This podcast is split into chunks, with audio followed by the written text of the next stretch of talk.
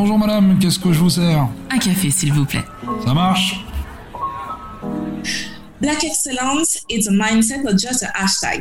J'ai lu cette phrase hier avant de préparer cette interview et elle m'a tout de suite fait penser à mon invité, Shirley Bio. Cette magnifique Martiniquaise partie à la conquête du marché des cosmétiques naturels a créé Cadalis, une start-up aux multiples récompenses, dont le fameux Blue Beauty Brand of the Year aux États-Unis un concours récompensant les marques et produits innovants pour leur engagement éco-responsable et leur impact positif sur l'environnement. Dans cet échange, nous parlerons d'écologie, d'entrepreneuriat et de femmes qui en veulent. Tu as envie de changer ta façon de faire, d'impacter le monde, mais tu ne sais pas comment y arriver Je suis Tia Brown Sugar, une touche à tout, qui pense que les gens qui brillent n'éteignent pas les autres. Et autour d'une tasse de café, je t'emmène découvrir ces étoiles. Des personnes qui, à travers leur parcours et leur histoire, partagent d'autres façons de vivre, de faire, de consommer, de penser, mais surtout changent les choses. Si tu as aimé ce podcast, abonne-toi pour ne rater aucun épisode. N'hésite pas à le commenter et à laisser 5 étoiles sur Apple Podcast pour m'aider à le faire découvrir. Je t'en remercie. Maintenant, prends une tasse, installe-toi et déguste ce moment. Bienvenue dans ma pause café avec Tia. Bonjour Shirley. Bonjour Tia. Ça va? Oui, ça va super bien dans cette, avec cette journée ensoleillée. Oui, à Berlin, il fait pas trop beau. À Paris, ça va, il fait, il fait beau en ce moment. Oui, on a une belle journée aujourd'hui. Génial, génial. Alors, on va commencer. Déjà, avant de commencer, merci d'avoir accepté cette interview. Franchement, ça me, ça me touche énormément, surtout que je sais que tu es débordée.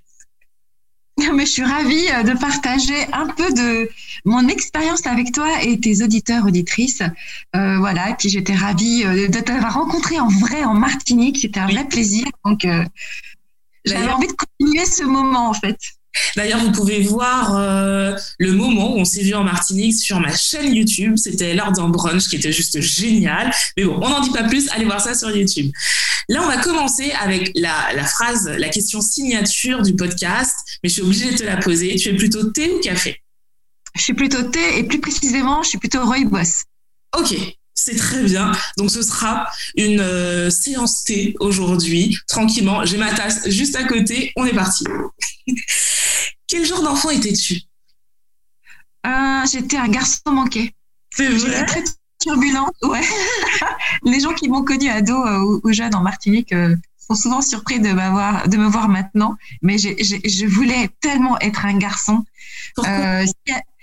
Je trouvais que c'était plus cool d'être un garçon. Je voulais mettre des pantalons, pas des robes. Je voulais pas être parfaite. Je voulais pas une coiffure parfaite. J'aimais courir, euh, être dans le jardin, euh, me battre. J'aimais grimper partout. Euh, et je, je, je, je pense que jusqu'à l'adolescence, je pensais profondément être un garçon. Et j'étais très turbulente. Est-ce que tu avais cette sensation que qu'être une fille, bah, ça t'interdisait justement ce côté un petit peu libre qu'ont les garçons à cette époque? Tu avais cette sensation? Moi, j'avais cette sensation, et d'autant plus qu'en plus, on est trois sœurs, enfin, on est trois, trois sœurs dans ma famille, et je voulais faire du karaté, je voulais faire des, sports plutôt qu'à l'époque on destinait aux garçons et, et, malheureusement j'ai fait de la danse classique tout ce que j'aimais pas en fait.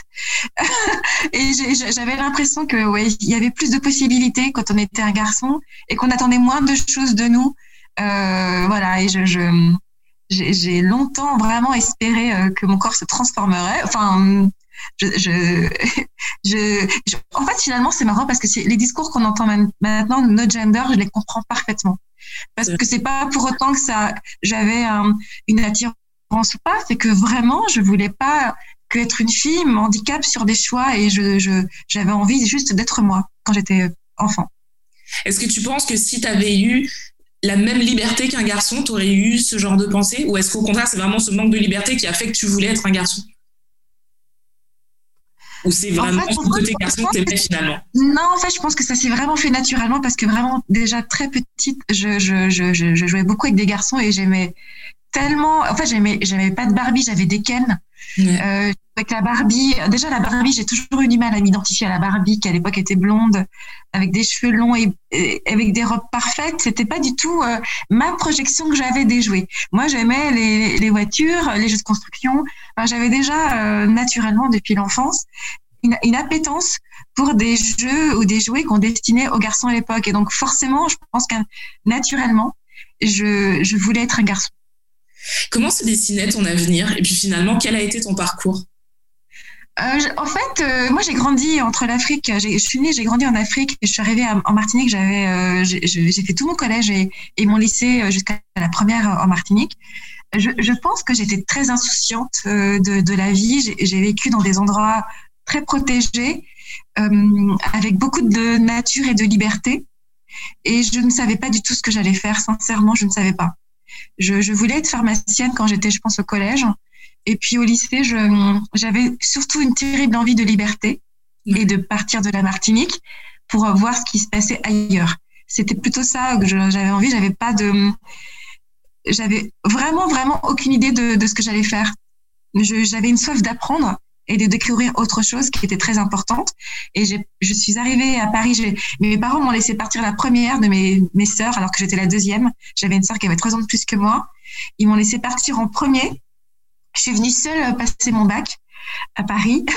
et, euh, et après, j'ai étudié euh, l'économie.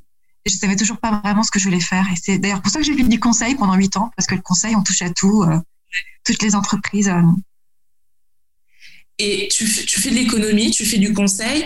Est-ce que à un moment, il y, avait au fond de toi cette envie de créer quelque chose, ne sachant peut-être pas quoi, mais tu avais une envie de créer quelque chose ou carrément pas du tout C'était vraiment, je me laisse porter par le vent et puis on verra où j'arrive.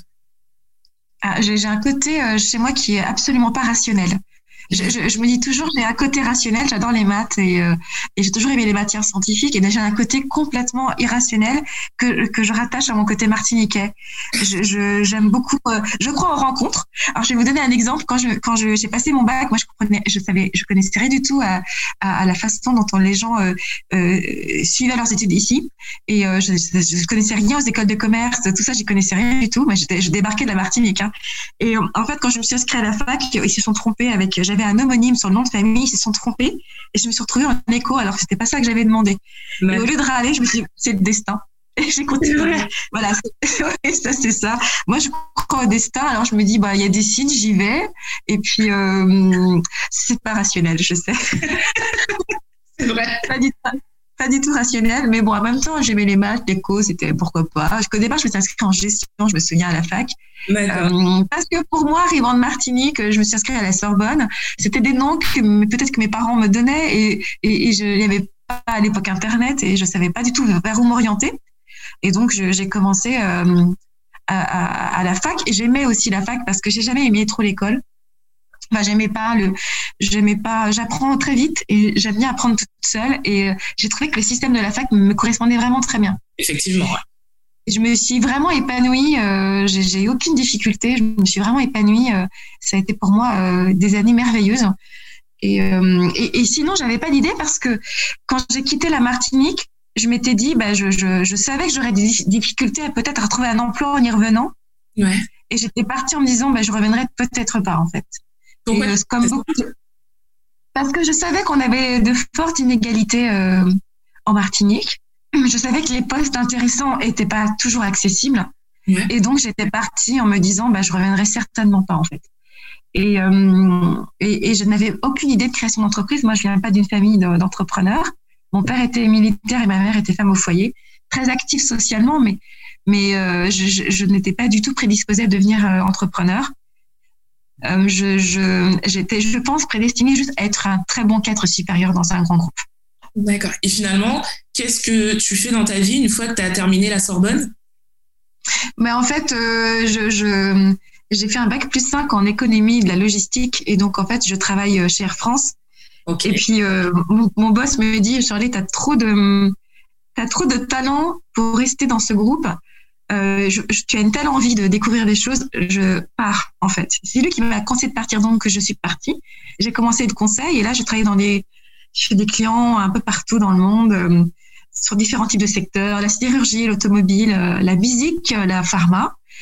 Et puis j'ai eu l'opportunité de rentrer en Martinique euh, juste après la naissance de mon fils et, euh, et je l'ai prise en fait parce que j'avais envie de retourner chez moi et euh, quand on, est loin de son île, on l'a toujours au fond de son cœur et on a quand même envie d'y rentrer. Donc, euh, j'y suis rentrée. J'ai bossé cinq ans, euh, trois ans en Guadeloupe et deux ans en Martinique, où j'étais, euh, je dirigeais des entreprises qui étaient grossistes, qui importaient des produits et qui les commercialisaient en grande surface et en pharmacie.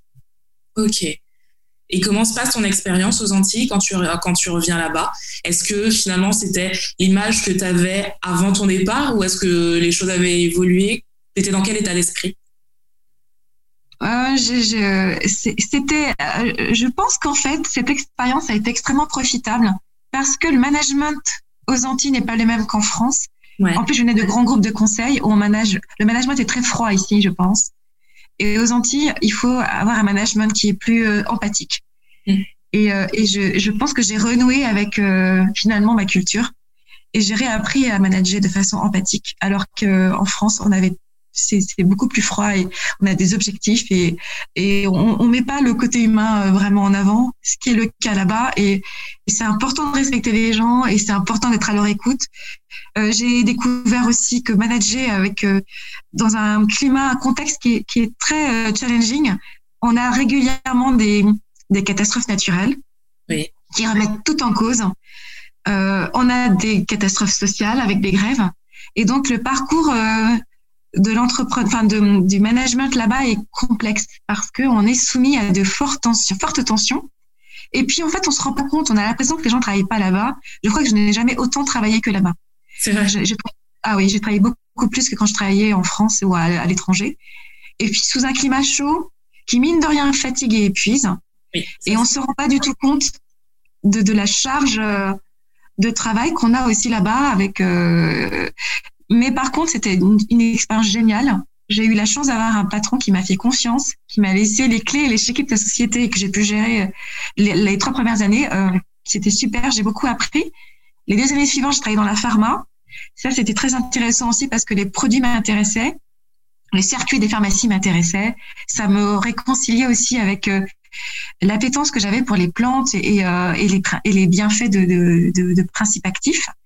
Et puis, on a la grève de 2009, qui est violente, très violente. Grève qui est passée aux Antilles pour la vie chère. Pour la vie chère et, et le mot que je trouve génial que qu'on que, qu'on a inventé, qui est la profitation. Et en fait, cette grève euh, a été un révélateur de, de, choses que je pensais depuis longtemps, mais qui se sont euh, révélées à moi et, et, à tout le monde, hein, je pense. Hein. Et je me suis dit, euh, qu'est-ce que je fais? Est-ce que je reste, je subis, je ne fais rien? Est-ce que je m'en vais? Et je reviens plus jamais parce que je n'étais pas en accord, comme beaucoup de personnes, avec l'avenir et la, et la vision du futur qu'on nous proposait Ou est-ce que je fais quelque chose pour changer la vision qu'on a de nous, euh, nous euh, Antillais, la, la, vision que j'ai de notre de nos territoires, et, et, et j'ai décidé de m'engager. Avec Cadalis. Oui, avec Cadalis, euh, j'ai décidé de m'engager. Alors après, moi, j'avais une famille. Euh, mes parents sont des gens très engagés. Hein, mes parents sont tous les deux syndicalistes.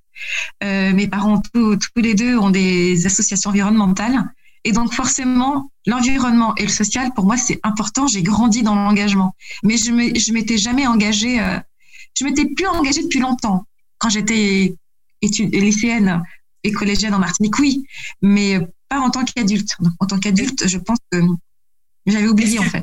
Est-ce que finalement, Cadalis, c'est pas une forme d'engagement, justement? Mais, mais par clairement. rapport à ta conviction, par rapport à, à ton enfance, à la façon dont on t'a éduqué, c'est finalement ça, Cadalis.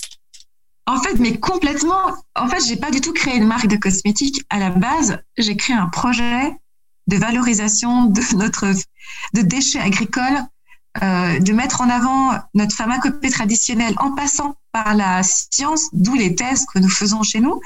C'était, c'est vraiment partie de comment je peux faire pour donner une autre image de nous, mettre en avant des talents, créer peut-être de nouvelles opportunités de business. La marque est venue après, en fait. Et, et clairement, euh, Cadalis, c'est euh, j'ai mis dans Cadalis toute mon âme et mon expérience. Mais c'est clairement derrière Cadalis, c'est c'est c'est un projet activiste Ouais. avant tout. Pourquoi la banane? Alors ça c'est euh, c'est toujours le côté irrationnel. Je fais beaucoup de rêves. je fais des rêves. Faut pas me demander pourquoi, mais j'ai appris à les écouter et euh, je ne sais pas pourquoi. Je lis beaucoup d'études scientifiques parce que j'adore ça.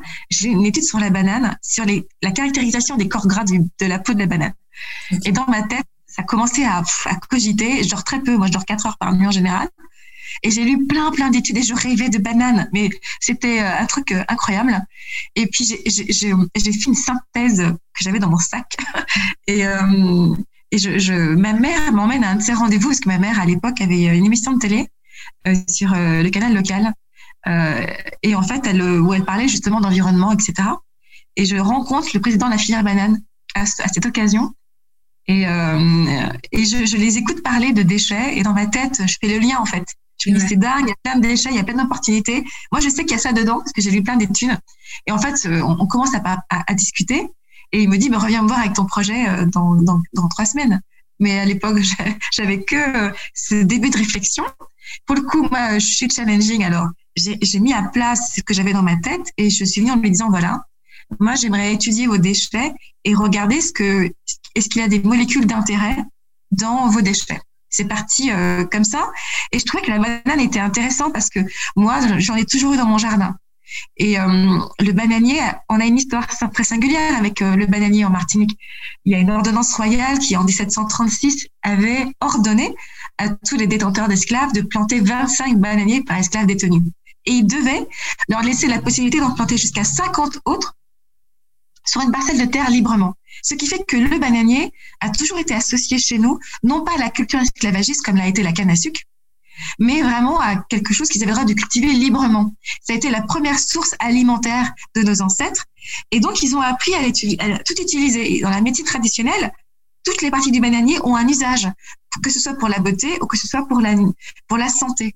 Et je trouvais que ça, c'était une façon de faire le lien entre tout notre économie, puisque c'est quand même euh, la plus grosse filière et le plus gros employeur privé de l'île, notre histoire, notamment notre histoire liée à ce passé euh, de l'esclavage, mais aussi euh, notre, médecine traditionnelle et notre culture métissée, puisque le bananier, tout le monde connaît le bananier, c'est le fruit commun, c'est le fruit qui est commun à tout le monde.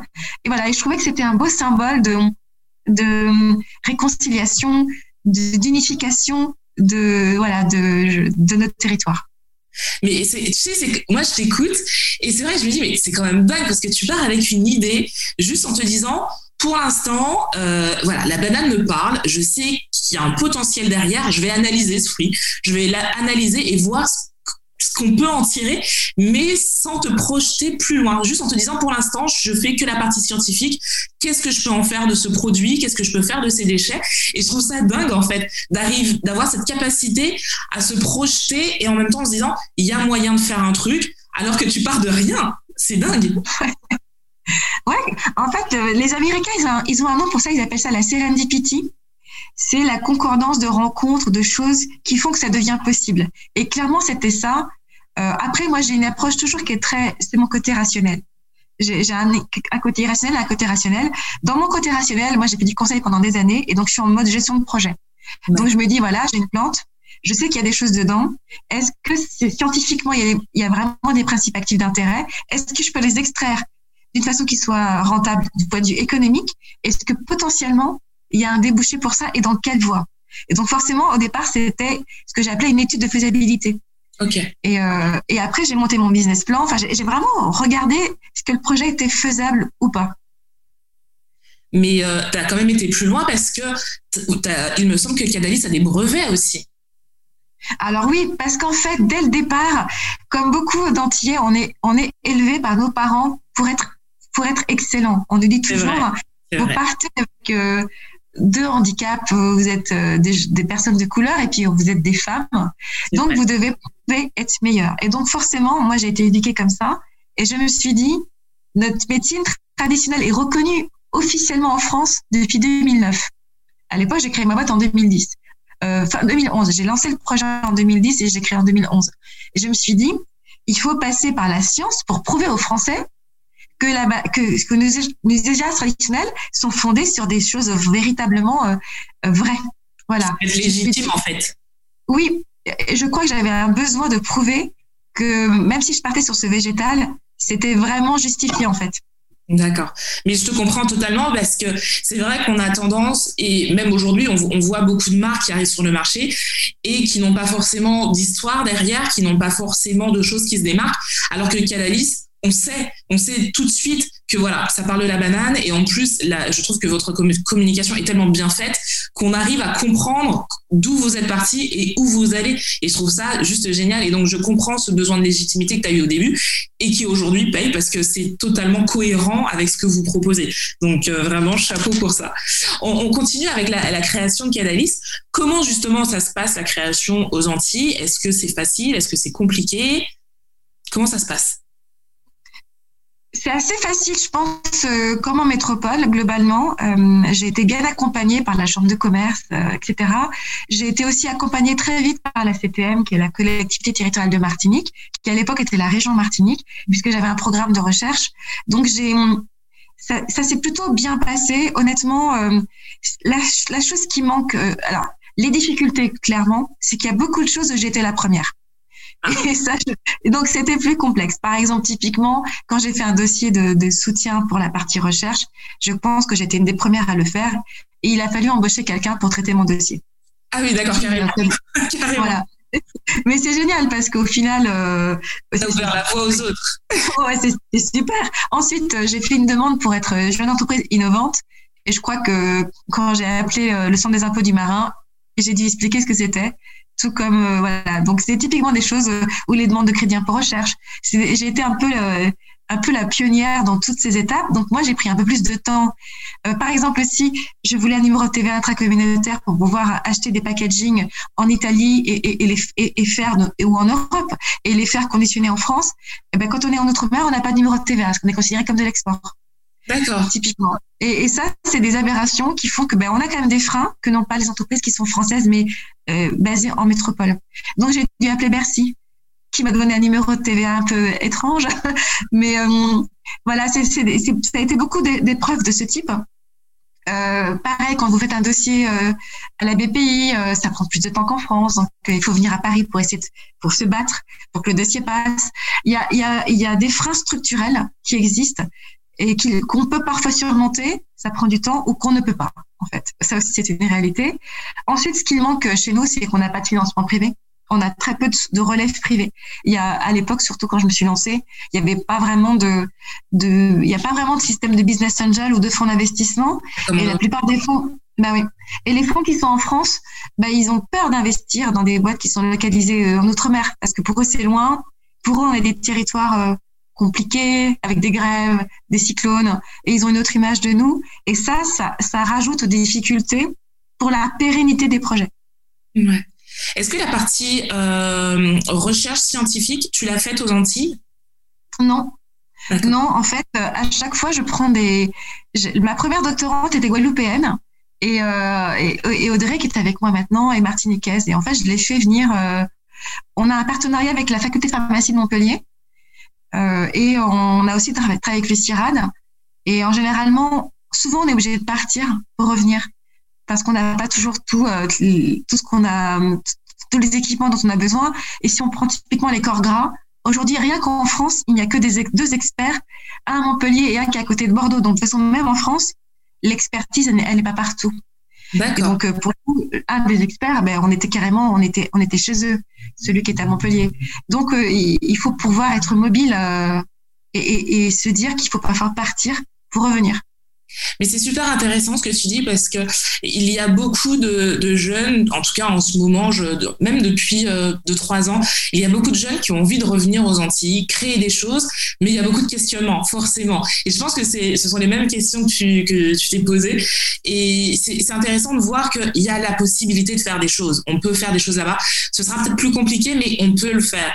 Et je pense que quand on est vraiment motivé, quand on a un projet qui tient la route, alors oui, le chemin sera peut-être plus tortueux que si on est en France, mais il y a moyen. Donc, s'il y a des jeunes qui ont envie d'entrer au pays et qui ont envie de créer des choses, allez-y, foncez, parce que bah, Shirley en est la preuve vivante qu'on peut faire des choses. Ce sera pas facile, mais on peut faire des choses et de très belles choses en plus.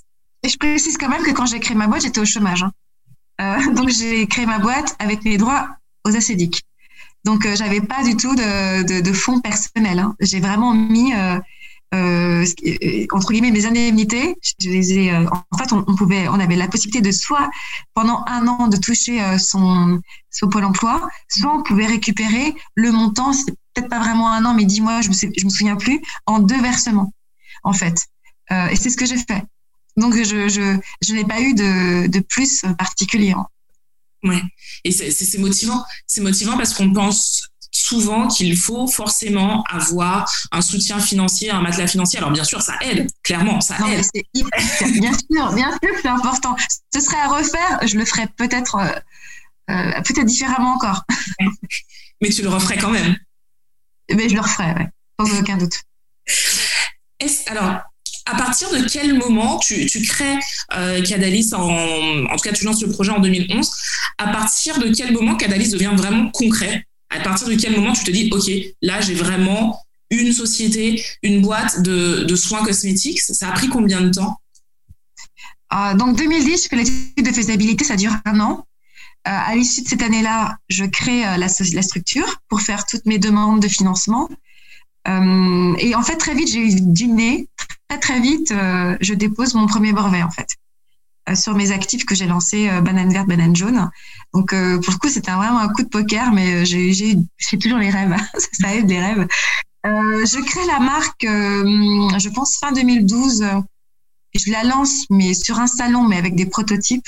Donc, en réalité, je la lance en 2013. Alors, pourquoi j'ai lancé la marque de cosmétiques et pourquoi si tôt alors qu'au final, j'avais même pas les moyens de la développer? C'est parce que je me suis dit stratégiquement que c'était important de la créer le plus vite possible pour avoir une antériorité euh, de la marque et que je et que je, je, je sois j'ai une existence. Je me suis dit si je la crée trop tard, je serais trop jeune et je serais peut-être pas assez crédible. Donc je me suis dit plus je la crée tôt, plus j'aurai des des, des, des à passer des articles ou des choses qui feront que quand j'irai à l'export, ben, je, je serai plus crédible. Et, euh, et j'ai commencé par la cosmétique parce que je trouvais que c'était une façon de valoriser d'une façon plus haut de gamme nos actifs de banane. Si j'avais commencé par euh, des compléments alimentaires ou je sais pas de la food, ça aurait baissé l'image et je voulais avoir une image haut de gamme. Et pour moi, la cosmétique était la voie royale pour pour mettre en avant mes actifs parce qu'encore une fois, le projet a toujours été développer des matières premières issues de, du bananier. Mm. Voilà. Et en fait, finalement, Cadalis, c'était un peu la proof of concept parce qu'il fallait bien que je crée le marché. Parce qu'à l'époque, il n'y avait pas de. Il n'y en avait pas. Mais c'est, alors moi je suis fascinée par l'histoire de Cadalis, donc je me pose beaucoup de questions parce que je suis juste fascinée, je trouve ça extraordinaire. Est-ce que finalement ta démarche de lancer ta marque tôt a marché? Alors voilà, tu es encore là, donc on a envie de dire oui, mais est-ce que ça s'est, ça s'est fait comme tu le pensais? Euh, non, en fait, pas du tout. Euh, euh, je pensais que ça se passerait plus vite. D'accord. Je pensais pas que ce serait si long. Alors, encore une fois, moi, je l'ai lancé il y a, relativement il y a quelques années. Je pense que c'est peut-être différent maintenant, parce que maintenant, il y a du crowdfunding. Il y a plein de choses qui, qui, qui, permettent de lancer une marque. Mais quand je me suis lancée, j'ai eu des freins en Martinique, parce que c'était une marque, entre guillemets, martiniquaise. Et donc, je suis partie en métropole. Et là, j'ai eu des freins en métropole parce que parce que ils se sont dit tiens, c'est la banane, c'est martiniquais, donc c'est pour les noirs. Forcément. Et, et donc là, je me suis euh, pris des portes. Et là, je me suis dit, euh, honnêtement, j'étais un peu écœurée. Et je me suis dit, bah, je vais partir en Asie. Je, je vais partir en Asie parce que je me suis dit, on a tellement de points communs avec l'Asie, beaucoup plus qu'on ne le pense. On a une médecine traditionnelle qui est similaire. On a, euh, euh, c'est des pays qui valorisent énormément l'innovation et, la, et les traditions. Et donc, je suis partie faire une tournée entre le Japon, la Corée, l'Australie. Et là, j'ai ouvert. Hum, pardon? Tu toute seule? Je suis partie avec ma doctorante guadeloupéenne et je me souviens qu'on m'avait dit à l'époque que j'étais folle de partir avec elle parce que les, en Asie ils étaient racistes et que je devrais pas partir, euh, on devrait pas partir ensemble. Mais on est parti quand même. Et on a ouvert les. Ça s'est passé voilà, ben, Super bien. On a eu un très bel accueil. On a ouvert euh, très vite l'Australie dès le premier voyage. On a ouvert la Corée et le Japon. Ça s'est très, très bien passé. Et avec euh, Dora, qui était avec moi à l'époque, on a fait beaucoup de salons euh, entre, entre, entre l'Asie, enfin la Chine. on a fait Singapour, Malaisie, Australie, Japon, Corée. On a, on a pendant trois ans, on y allait une fois par an quasiment. Et comment a été perçue la marque là-bas? Est-ce qu'il y avait le même euh, regard que par exemple en France? Ou pas mais du pas du tout. Mais pas du tout. En fait, c'est là où je me suis rendu compte que mes origines les indifféraient, en fait. Au contraire, on était une marque française euh, avec un ingrédient euh, qui est le bananier, qui est sacré dans énormément de pays asiatiques, qui est, un- qui est considéré comme un, un super fruit. Et eux, ce qui les intéressait, c'était euh, ben, vous avez des études cliniques, oui. Vos actifs sont innovants, oui. Vous avez, vous êtes organique, oui. On avait tous les, on avait tout en fait. Parce qu'on avait travaillé l'excellence, on avait tout. Donc on a eu, on a eu zéro problème. Notre couleur, c'était pas important pour eux. Et en fait, au contraire, je pense que finalement, le point commun qu'on avait aussi avec l'Asie, c'est que finalement, eux, leur problématique principale en beauté, c'est pas euh, le, les, les rideaux, c'est surtout euh, le teint, l'unification du teint, d'avoir une peau euh, bien lisse et bien bien ferme comme nous. Exactement. Parce que- voilà. Et donc, moi, je leur ai dit, écoutez, je vous comprends, parce que nous, on a les mêmes problématiques que vous, les tâches. On rit de moins vite que les caucasiens. Et donc, forcément, et en fait, finalement, dans le discours, on avait énormément de points communs.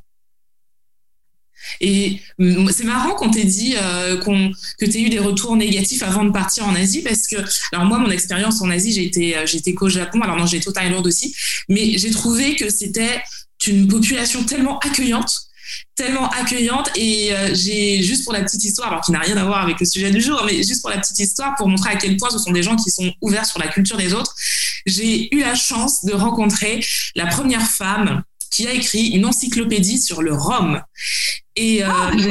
Ouais, et j'ai juste halluciné. C'est une dame qui est amoureuse des Antilles. Elle est venue euh, plusieurs fois en Martinique et en Guadeloupe. Elle a, vraiment écrit une encyclopédie qui a, qui a la taille d'une grosse encyclopédie comme ça. Et elle a créé un bar, elle a ouvert un bar à Tokyo qui est dédié au rhum. Et euh, j'ai eu la chance d'y aller et j'ai halluciné. Je suis arrivée. Alors, c'est vraiment les petits lolos d'antan qu'on avait euh, en Martinique. Donc, un tout petit bar, tout petit, avec un, bar fait en bois, comme à l'ancienne. Et en fait, j'ai été choquée parce que, alors, on arrive, c'est dans un quartier pas du tout touristique. Donc, il y avait que des, euh, des Japonais. Et j'arrive et en fait, je bloque à l'entrée de ce bar parce que j'entends Eugène Mona. Alors pour ceux qui nous écoutent et qui ne savent pas qui est Eugène Mona, c'est un grand monsieur de la musique martiniquaise euh, qui n'est plus de ce monde, mais c'est vraiment c'est la culture de la Martinique. Et entendre Eugène Mona à Tokyo, je me suis dit, j'ai cru que j'étais dans un autre monde. Et euh, il y avait du rhum, des Antilles partout. Il y avait une carte pour pour dîner et euh, il y avait du colombo de, de, de, de cochon, il y avait de, du cabri, il y avait. En fait, je me suis dit non mais c'est juste dingue. Chez moi, chez Ouais. moi. Et c'est pour montrer l'ouverture d'esprit. Et euh, j'ai adoré, j'ai adoré le Japon. Donc je, je peux comprendre qu'ils aient été hyper accueillants par rapport à ton projet. Ah oui, vraiment, j'ai, moi, j'adore l'Asie. J'ai été très bien accueillie, mais euh, partout où on a été, ça a été génial. Et comment se passe l'aventure aux États-Unis? Tu es récompensé aux États-Unis, vous cartonnez. Comment ça se passe là-bas? Vous arrivez comment là-bas? Alors, les États-Unis, j'y arrive il y a, hum, je pense que ça va faire deux ans là. Ouais, il y a deux ans, je, participe. Alors, j'ai un de mes amis euh, euh, qui a fondé, euh, enfin, un couple d'amis Afrobytes euh, qui met en lien les startups africaines avec avec l'Europe. Et, et à ce moment-là, j'a- j'avais envie d'arrêter. j'avais envie d'arrêter. J'étais un peu euh, parce que je- c'était compliqué en France et j'a- j'avoue, je je me disais les gens comprennent pas ce que, ce que je fais, cet engagement, euh, les engagements sociaux environnementaux, c'était pas encore euh, vraiment très trendy. La mode comme maintenant. Oui, voilà. Et euh, je- j'avoue, je me disais bon, peut-être que je, je devrais faire autre chose. Ou, euh, Et il me dit Shirley, viens, il y a un super congrès euh, African American à San Francisco. Tu devrais venir. euh, tu verras aux États-Unis, ça bouge énormément. Et je crois qu'à l'époque, il me restait de quoi payer le billet d'avion et l'hôtel. Et je lui dis bon, écoute, c'est bon, allez, hop, je crois au destin, j'y vais. Mais vraiment en mode euh, folle dingue. Et lui, en fait, donc j'y arrive et, et, et- et je découvre qu'en plus je suis speaker. Ok. Et donc là, la grosse angoisse. Et je suis dans le hall, euh, je, donc je suis à la Silicon Valley, je suis dans le hall de l'hôtel et je discute avec un type qui est en bas et on parle. Il m'explique qu'il travaille chez Johnson Johnson et, euh, et moi je dis ah je connais Johnson Johnson parce que quand j'étais en Martinique j'ai distribué euh, la marque Rock et on papote, on papote et puis j'arrive euh, au salon et il y a un monsieur qui vient me voir, un Allemand. Il me fait Charlet. est-ce que tu sais à qui tu viens de parler tout à l'heure dans le hall? Je non, je savais pas. Et, il me fait, et là, je me rends compte que c'est l'invité d'honneur du salon. Parce que j'avais pas regardé la, j'avais pas regardé la plaquette. Et, euh, Et il me ce que tu as pris sa carte Je fais, non, mais je vais donner la mienne. Il me fait, bon, on va, solidarité entre Européens. Tu te lèves, tu lèves ton cul de ta chaise et tu vas lui, tu vas lui prendre ta carte parce que il a regardé ton site. il a trouvé ce que tu faisais génial, que ce que tu disais était génial. Et bon, après, moi, j'ai expliqué, j'ai parlé de mon projet. Et finalement, ça a débuté comme ça. C'est-à-dire que euh, d'abord, j'étais, je crois que j'étais la seule caribéenne de ce congrès African American. Et, euh, et donc, euh, ce projet de valorisation, de, de, de cette, mise en lumière, moi, ce que je leur expliquais, c'était que dans les fonds d'investissement, personne s'intéresse aux îles de la Caraïbe. Parce que pour la plupart de, de tout le monde va regarder l'Afrique ou d'autres grands continents, mais ils vont pas regarder les Caraïbes. Pour eux, on est des terres de, je sais pas, de tourisme, mais on, on est tout le temps oubliés. Euh, et c'est dommage parce qu'on est, euh, et je prends la Martinique, on est un des hotspots de biodiversité dans le monde. Et on a un potentiel incroyable, on a des talents super et on nous oublie. Et c'est ce que j'avais comme discours, un discours très engagé. Et euh, finalement, ça a débuté comme ça. Et, et en fait, ils ont créé un accélérateur avec tout, un, tout un groupe d'anciens de GNG. Et, ça, a débuté comme ça, en fait. Donc, c'est avec eux que je me suis lancée aux États-Unis. Et ils ont une approche extrêmement bienveillante et c'est là où ça a vraiment changé. On est rentré dans l'incubateur de L'Oréal aussi. Justement, qui m'a la question. Vas-y. Voilà, ça s'est joué vraiment. Euh, alors que je crois que trois mois avant, je voulais tout arrêter. Hein. Je passe le pitch euh, L'Oréal et je me dis, j'arrive avec mes. Je vois plein de gens pitcher, mais c'est hyper bien fait, c'est très marketé. Moi, j'ai pas du marketing. Et moi, je, pitch, je commence avec une photo de la montagne pelée avec des plantations de bananes. Je dis, voilà, moi, je suis martiniquaise et voilà ce que je fais. Et moi, j'explique juste ce que je fais. Et en fait, on est pris. Et là, je me dis, non, sans deck. Tu croyais pas ah non, moi je partais en, moi je partais en perdante. Je me disais, j'avais pris tellement de claques que j'avoue, j'y croyais plus trop. Et finalement, ça a commencé, je pense, le regard a commencé à changer. Moi, j'ai pris plus confiance en moi. Et, avec L'Oréal, ils m'ont beaucoup aidé à travailler mes piliers de marque. C'est-à-dire que je faisais des choses, mais j'en parlais pas. Parce que moi, c'était normal. Et en fait, ils m'ont dit, mais non, au contraire, il faut en parler parce que personne ne sait que tu es engagé, que tu n'en parles pas, en fait. Voilà. Et, finalement, on a fait un gros travail euh, de, storytelling à l'envers, puisqu'en fait, je l'avais déjà, c'est juste qu'il fallait le, l'expliquer et l'exprimer différemment. Voilà. Et les États-Unis, c'est incroyable parce que je pense que c'est un marché qui est très dynamique et très orienté euh, euh, la Blue Beauty, c'est un vrai mouvement qui qui, euh, qui prend de l'ampleur depuis euh, depuis quelques années. C'est euh, ça suffit pas d'être bio ou clean. Maintenant, il faut être en plus éthique et sustainable. C'est vraiment ils cherchent, ils sont vraiment à la recherche de marques qui ont de vrais engagements et qui ont de vrais impacts. Nous, on les avait déjà. Et en fait, quand j'ai quand j'ai postulé à à ce à ce prix, j'ai expliqué ce que je faisais et en fait, euh, les jurés m'ont dit mais on n'avait jamais vu un projet comme le vôtre avec un, un impact si fort sur euh, sur votre île où vous avez 100% d'une filière agricole qui est dans votre capitale, où vous formez des jeunes femmes sur des métiers de la science. Et ils m'ont dit mais ça ne pouvait être que vous en fait, même si ça fait que trois mois que je suis sur le marché américain. C'est génial. C'est génial parce qu'en fait, tu as, un discours, tu as été l'une des pionnières en fait de ce discours écologique, éthique, euh, environnemental et social. Tu as tout regroupé et aujourd'hui, c'est quelque chose qu'on entend partout et c'est vrai que tu as été l'une des pionnières et c'est d'autant plus... Euh, comment dire Alors, je suis un peu chaud, chauvine parce que je viens de la Martinique, mais en fait, moi, j'aime l'idée de me dire que je, il y a des gens comme toi qui nous représentent et qui nous donnent envie de faire des choses et des choses bien parce que euh, voilà, as, ça a été dur pour toi, tu as lancé le truc, mais on t'en remercie parce qu'aujourd'hui, tu nous motives à faire comme toi. Et euh, je trouve ça énorme, en fait. Énorme qu'il y ait des gens qui osent faire des choses bien comme tu, comme tu l'as fait. De toute façon, plus on sera nombreux à faire des choses bien, plus on sera reconnu. Moi, j'ai envie euh, qu'on soit plus nombreux à faire des choses géniales. Comme ça, on, se dira, tiens, bah, les Martiniquais, ah, ils assurent. voilà. Je, suis, moi aussi, je suis très chauvine. Euh, j'ai une vision de notre développement euh, où on arrive à, à mettre en avant vraiment notre savoir-faire. Et on en a, en fait. Il y en a beaucoup. Il y en a beaucoup. C'est moi j'ai remarqué justement depuis que j'ai ce podcast, il y a énormément de talents chez nous, énormément. Il y a aussi énormément de personnes qui ont envie de faire des choses, mais souvent on ne sait pas comment faire, on ne sait pas où aller parce que justement comme tu le disais, ben, on est on est quand même une île, donc c'est pas forcément évident d'avoir tous les réseaux, d'avoir toutes les informations sur place. Mais après, aujourd'hui, on a la chance d'avoir Internet, on a la chance aussi d'avoir des gens comme toi qui sont hyper accessibles et qui n'ont pas peur de dire, de, bah, déjà de dire les choses et puis de donner de leur temps pour nous expliquer les choses. Donc, je pense qu'il faut être assez curieux et assez motivé pour aller chercher l'information, pas attendre que ça nous tombe dans les mains parce que ben, personne ne nous attend, justement. personne ne nous attend. Donc, si on a des idées, faut y aller. Faut... C'est pas évident. Il y a la peur aussi de, de se dire qu'on est tout petit. Donc, euh, un peu comme tu avais au début, on est petit, est-ce qu'on va être légitime? Mais bon, si on n'essaie pas, on ne saura pas. Il faut essayer, c'est important. En fait, honnêtement, la vie est trop courte et euh, c'est stressant l'inconnu. Mais euh, si on peut le faire, il faut essayer. Moi, la seule inquiétude que j'ai toujours eue, c'est de me dire, est-ce que je serai le jour où je vais dans le mur? En fait, il faut que je m'arrête avant. Et c'est toujours ça un peu, c'est se dire, quand, est-ce qu'en fait je, suis arrivée au bout de mon truc? Et, et, je pense que la sagesse est de se dire bon ben soit je me fais entourer, ce qui est mon cas, euh, soit ben, si vraiment ben, j'étais prête à tout arrêter. Je pense que c'est ça aussi qui a changé la donne, c'est le jour où j'étais prête à tout arrêter.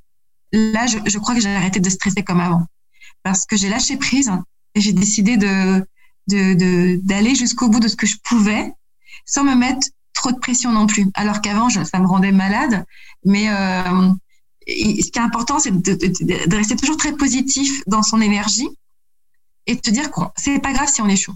C'est pas grave. Ce serait une leçon qu'on a apprise. Oui, moi j'ai fait des erreurs. Hein. Je, je, je, progresse constamment. Et, et on a, la culture française est une culture qui est très. Euh, on, a, on a peur d'échec. Ouais. Parce que c'est pas bien vu en France. Moi, de ce point de vue-là, j'ai plutôt. Euh, je, je, préfère m'inspirer des anglo-saxons ou des américains. Euh, des erreurs, c'est des expériences et on devient meilleur. Et, euh, il faut pas avoir honte de ça. Moi, j'ai pas honte de mes erreurs. Au contraire, ça m'a rendue plus forte. Tu, tu, parlais tout à l'heure justement de, des personnes qui t'entourent. Euh, J'ai rencontré ton équipe en Martinique. Tu es entourée de femmes, de femmes talentueuses. Elles, elles sont juste extraordinaires. Est-ce que tu peux nous parler de tes collaboratrices? Alors moi, je, je, recrute euh, mes collaboratrices ou mes collaborateurs, mais pour l'instant, c'est des collaboratrices euh, par valeur. Je, je, les compétences, euh, le CV, euh, les diplômes, bon, je, le vois très vite. Hein, ça se fait très vite sur un CV. Pour moi, ce qui compte, c'est euh, l'énergie des gens, c'est la force qu'ils ont en eux, parce que au final, je pense qu'on est à peu près tous égaux.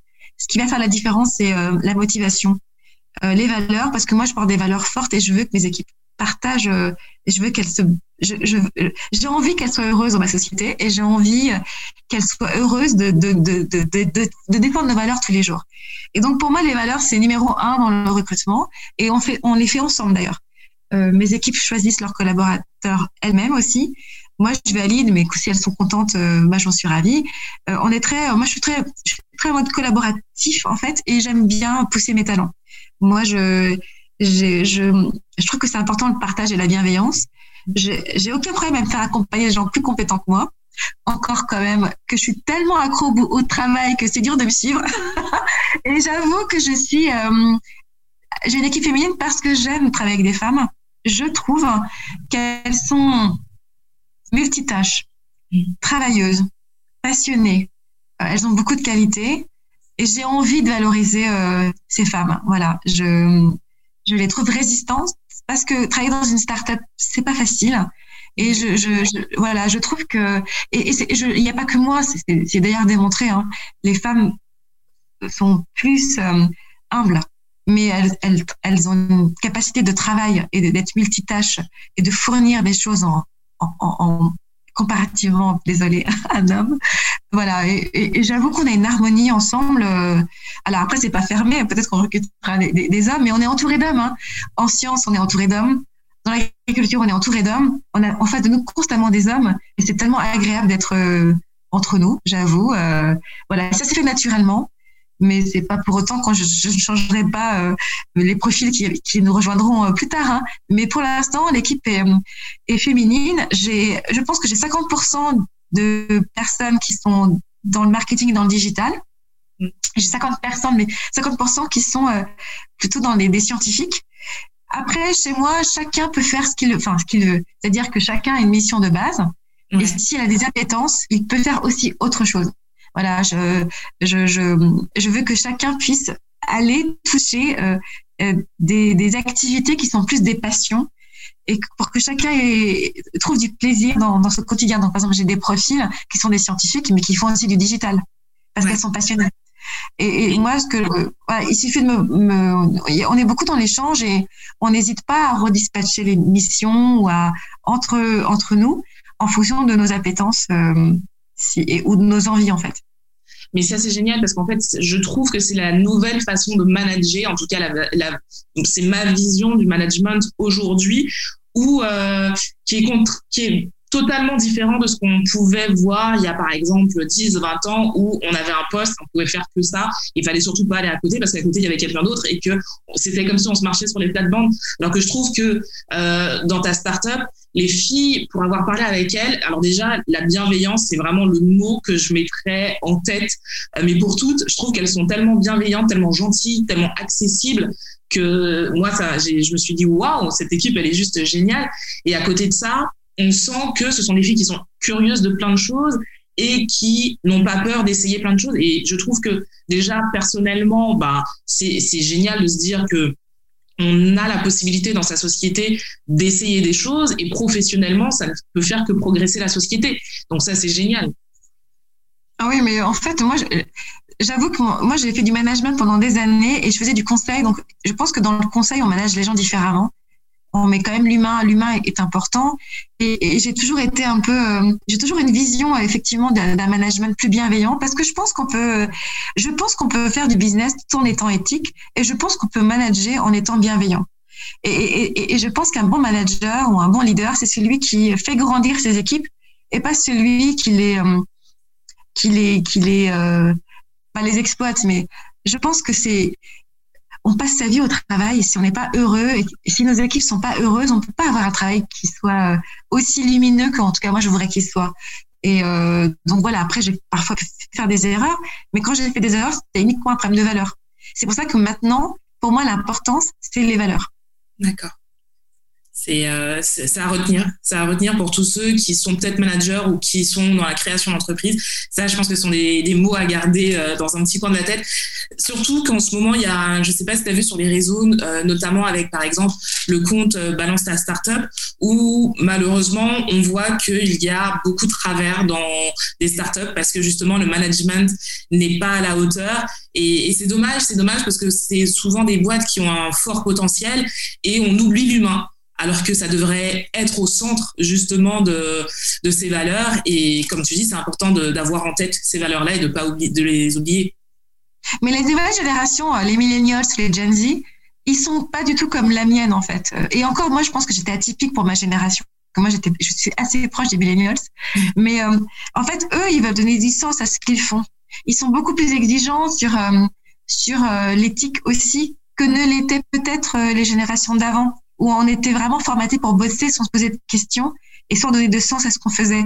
Et maintenant, de plus en plus, les jeunes, ils ont des attentes par rapport au travail et à ce qu'ils font qui n'étaient pas celles d'avant.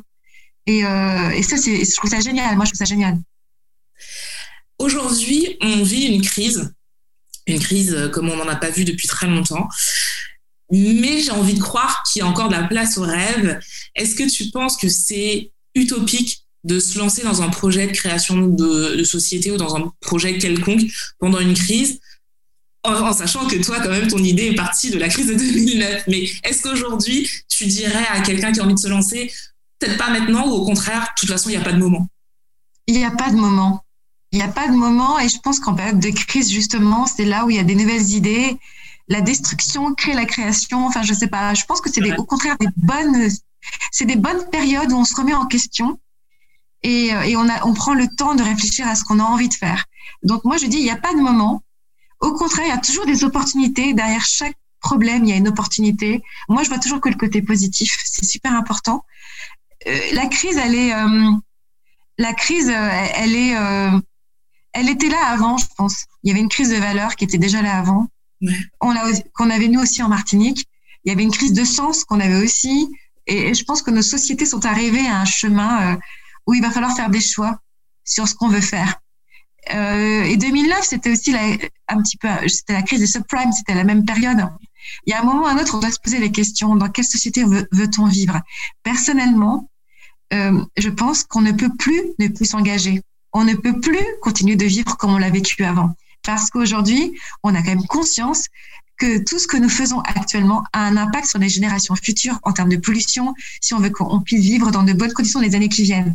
Donc pour moi, c'est terminé. Il faut être et, on a nous aujourd'hui un pouvoir incroyable, nous consommateurs. C'est euh, notre voix. C'est use your voice. C'est euh, notre voix. C'est les réseaux sociaux. Individuellement, on a le pouvoir de choisir qui on va supporter.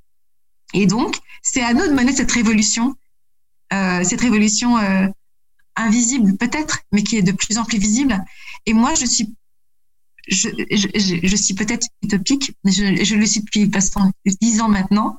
Je, veux contribuer à un changement euh, par ma société. Moi, j'ai une vision du développement de la Martinique. J'ai envie de créer euh, des, les futurs métiers de des, des, années qui viennent, j'ai envie de faire. Nous, on n'arrête pas de dire la Martinique se dépeuple. On est le département le plus pauvre de France, quasiment. On a été le plus pauvre puisqu'on n'a pas pu noter euh, la Guyane et, euh, et, et, Mayotte, mais nous sommes le plus pauvre officiellement. On se dépeuple, la jeunesse s'en va. Mmh. Et, et qu'est-ce qu'on fait? Qu'est-ce qu'on fait?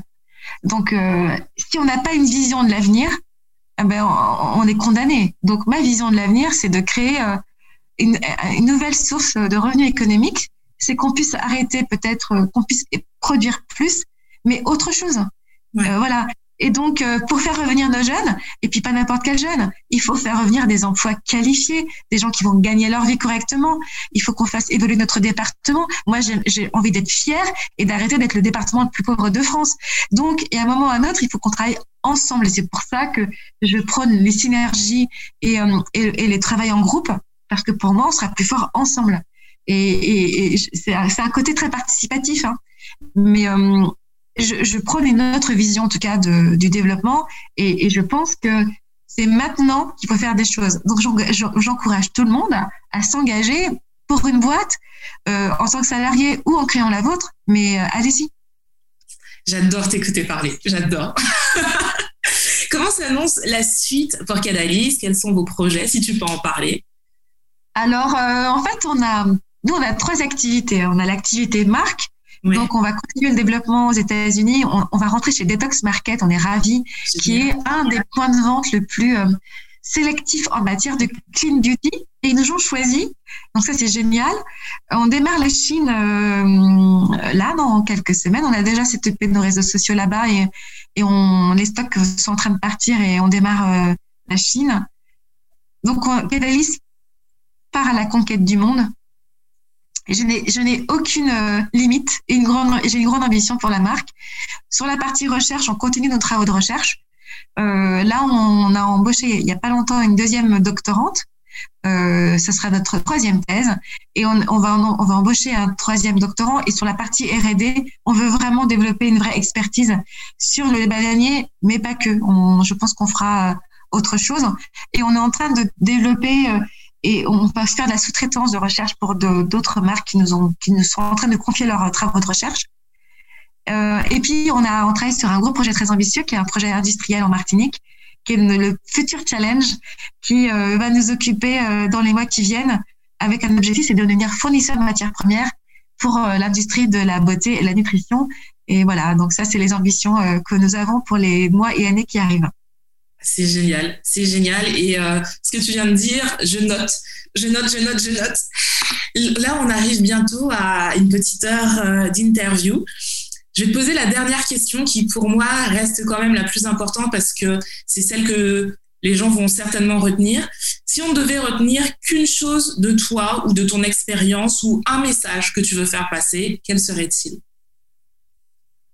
Moi, je dis, je, je, je dis toujours que de Pamoli en fait, euh, il faut pas abandonner. Quand on a des rêves, il faut absolument euh, essayer de les concrétiser. Donc moi, j'ai toujours euh, la résilience. C'est la résilience, je pense. La résilience et la bienveillance, ce seraient peut-être les deux mots-clés.